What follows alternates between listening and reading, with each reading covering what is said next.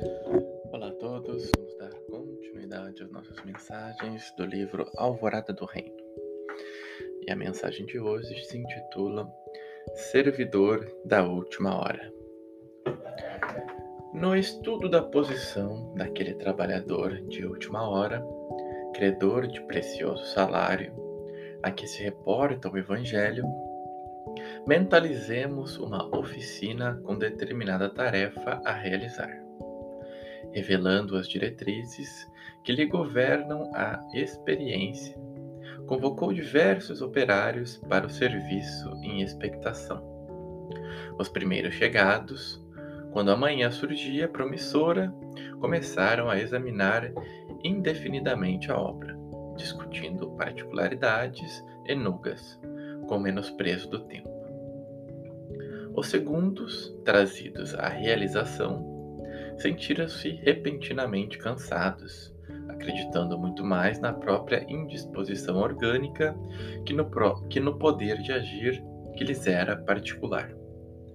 Os terceiros, transportados ao recinto quando o sol avançava, preferiram invariavelmente o repouso, à espera de orientação e esclarecimento, como se a oficina lhes não houvesse ofertado previamente o programa de ação.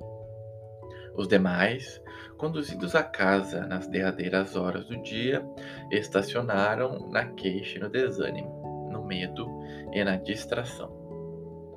Acotovelando-se todos inutilmente, esquecidos de que o serviço lhes rogava devotamento e consagração.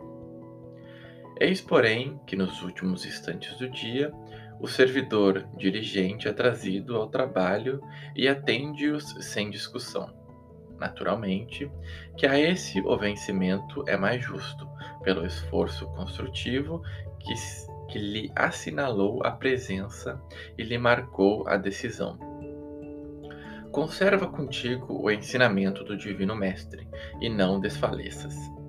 Ao longo de teus passos aparece no mundo a sementeira do bem, que te pede renúncia e boa vontade, sacrifício e compreensão Desperta e efetua a obra do amor a que foste chamado, porque o valor de tua existência na carne não será conferido pelos dias longos que desfrutes na terra ou pelos tesouros do corpo e da alma que retenhas contigo, mas sim pela tarefa executada no bem, incessante que te será, que te será coroa de luz, na luz da vida real.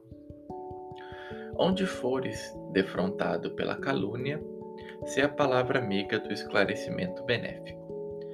Indolência e desânimo são ervas parasitárias aniquilando-te a produção. Emmanuel.